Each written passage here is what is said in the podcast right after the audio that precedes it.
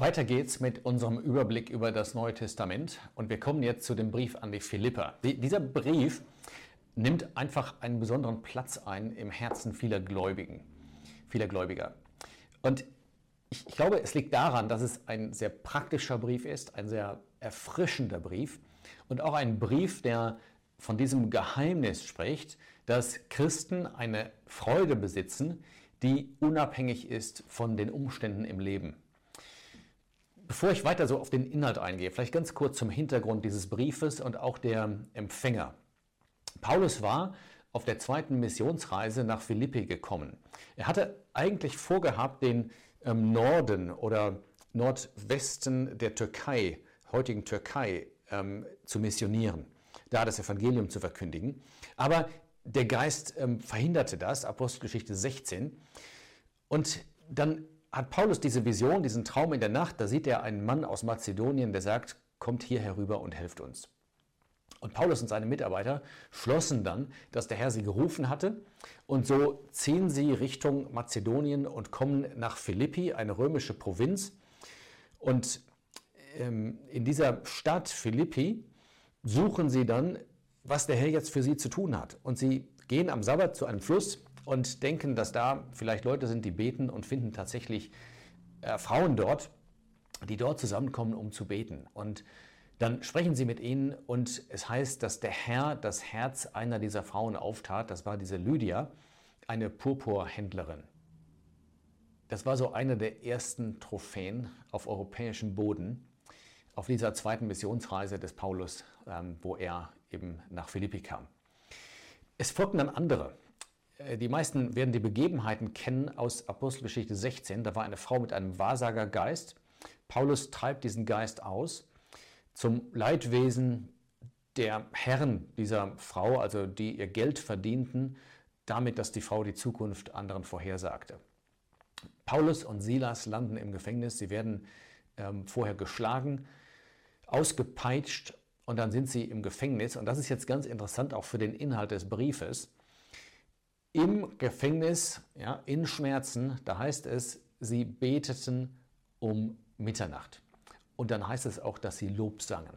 Sie kannten tatsächlich eine Freude, die unabhängig ist von den Umständen, in denen sie sich befanden.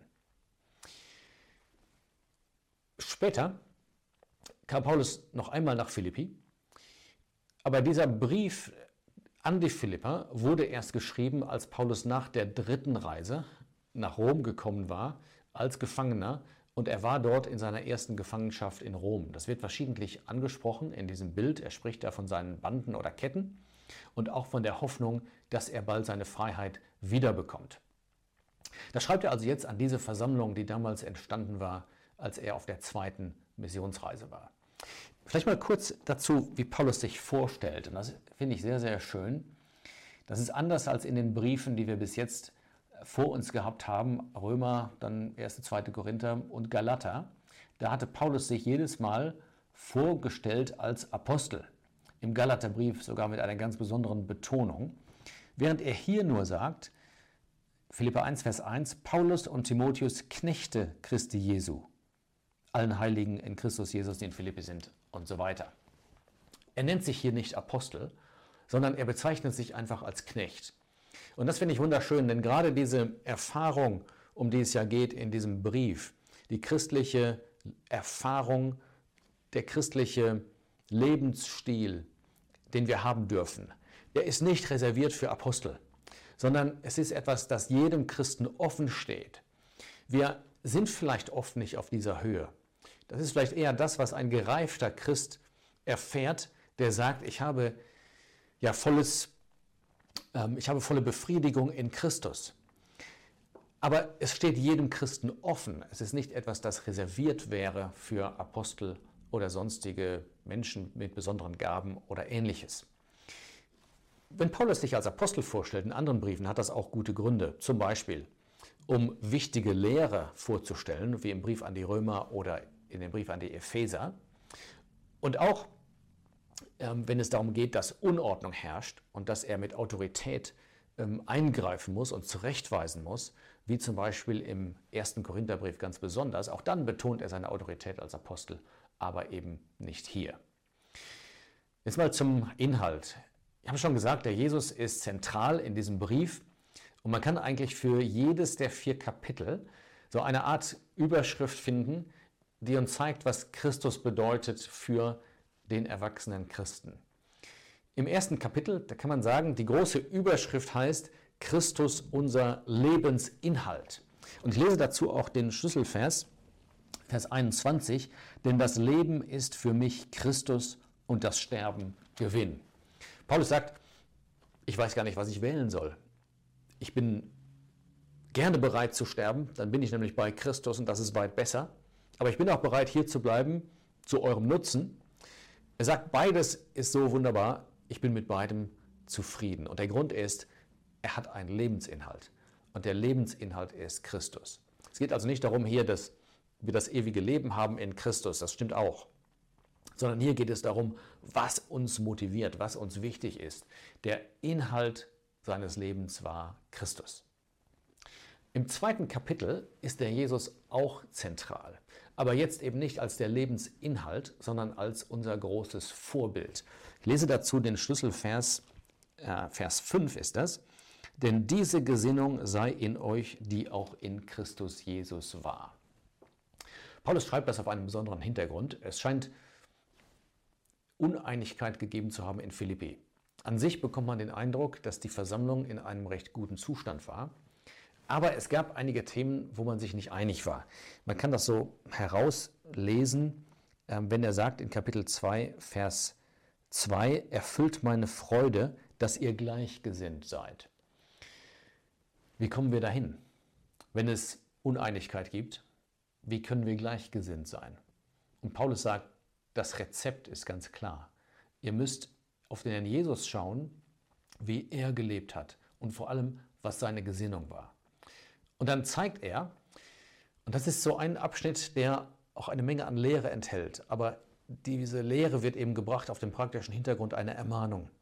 Er zeigt, wie groß der Herr Jesus ist in seiner Person, dass er selbst Gott ist, es nicht für einen Raub achtete, Gott gleich zu sein, aber dass er freiwillig sich erniedrigt hat, hinabgestiegen ist, dass er Mensch geworden ist, Knecht geworden ist und dass er schließlich ans Kreuz gegangen ist, um dort zu sterben.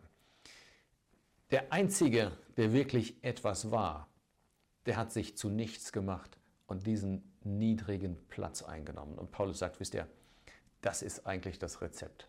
Wenn es ein Tauziehen gibt unter Christen, wenn es Uneinigkeit gibt, sehr oft kann es dadurch gelöst werden, dass man sich klein macht, dass man bereit ist, den unteren Weg zu gehen und dass man den anderen für höher achtet als sich selbst. Also Christus, unser Vorbild in seiner Gesinnung, er hat sich klein gemacht, er hat sich erniedrigt, sogar er hat sich zu nichts gemacht.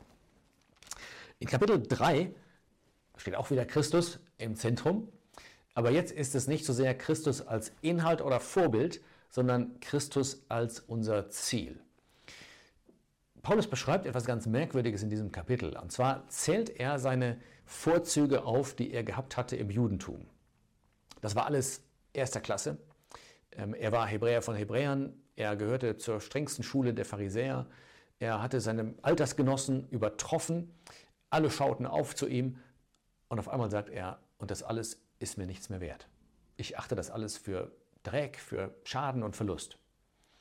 Und er meint damit nicht die schlechten Dinge der Welt, sondern er meint die Dinge, die an sich gut und erstrebenswert waren für einen gottesfürchtigen Menschen im Judentum.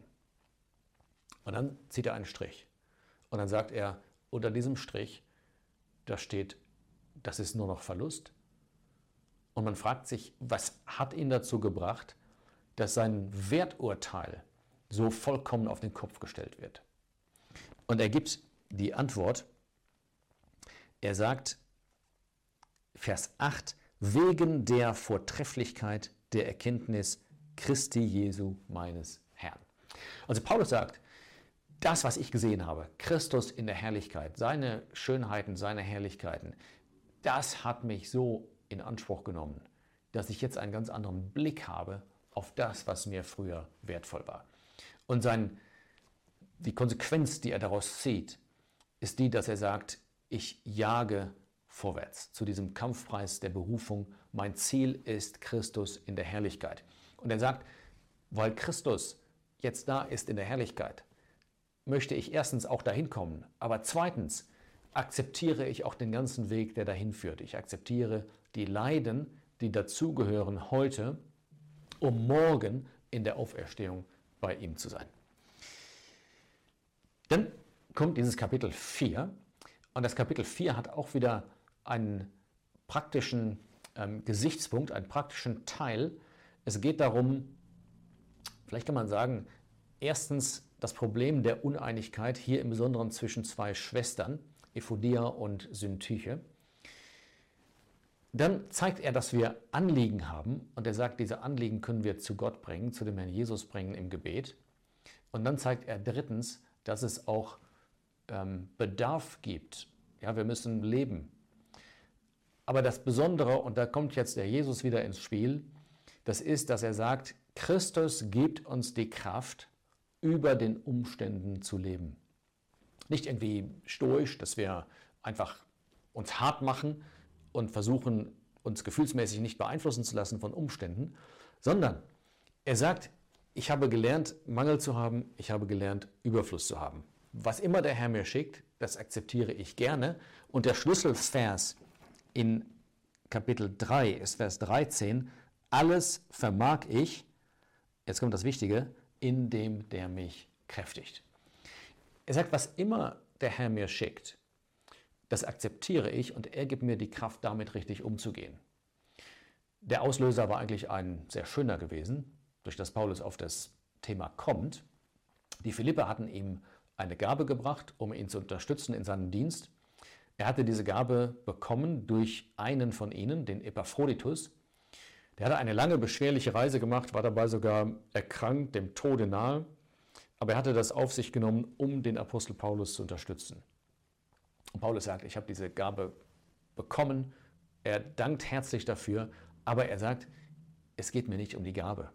Ja, ich kann in guten und schlechten Umständen leben, aber ich freue mich über die Frucht bei euch. Und dann kommt er zum Schluss auch darauf zu sprechen, dass die Philipper auch Bedarf hatten. Dass, dass sie auch leben mussten, dass sie auch sich in Umständen befanden, wo sie Hilfe brauchten. Und da sagt er, und damit schließe ich jetzt einen sehr tröstlichen Satz in Vers 19, Mein Gott aber wird euch alles Nötige geben nach seinem Reichtum in Herrlichkeit in Christus Jesus. Der Satz gefällt mir sehr gut. Wenn Paulus sagt, mein Gott aber, dann sagt er damit erstens, wisst ihr, ich kann eure Bedürfnisse nicht stillen, aber Gott kann es tun. Er sagt zweitens damit, ich kenne diesen Gott. Es ist mein Gott. Er hat mir immer geholfen. Er wird euch auch helfen. Und dann sagt er so schön, nicht nur etwas geben, sondern alles Nötige geben. Auch nicht allen Luxus, nein, aber alles Nötige wird er euch geben. Und was mir besonders gut gefällt, da steht nicht nach euren Bedürfnissen, sondern da steht nach dem Reichtum, nach seinem Reichtum in Herrlichkeit. Ein wunderbarer Satz. Sein Gott würde auch für die Philipper sorgen. Wir haben das jetzt nur gestreift, aber ich hoffe, die Grundgedanken kommen so ein bisschen heraus, machen den Brief etwas lebendig für uns. Das Beeindruckende ist, dass Paulus sagt, ihr könnt diese Freude haben. Philippa 4, Vers 4, freut euch in dem Herrn alle Zeit. Er konnte sich durchaus freuen über gute Dinge, die passierten. Das Evangelium wurde verkündigt. Andere ähm, wurden kühner in ihrem Dienst.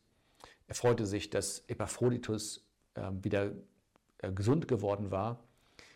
Das alles bewirkte Dank und Freude bei ihm. Aber er hatte selbst dann Freude, wenn er in schwierigen Umständen war. Wie gesagt, er schreibt diesen Brief im Gefängnis. Er schließt dieses Thema auf ja auch für uns heute, dass wir, in welchen Umständen immer wir sind, wissen dürfen, der Herr sorgt für uns und wir kennen eine Freude, die hinzukommt zu der Freude, die manche Umstände uns geben.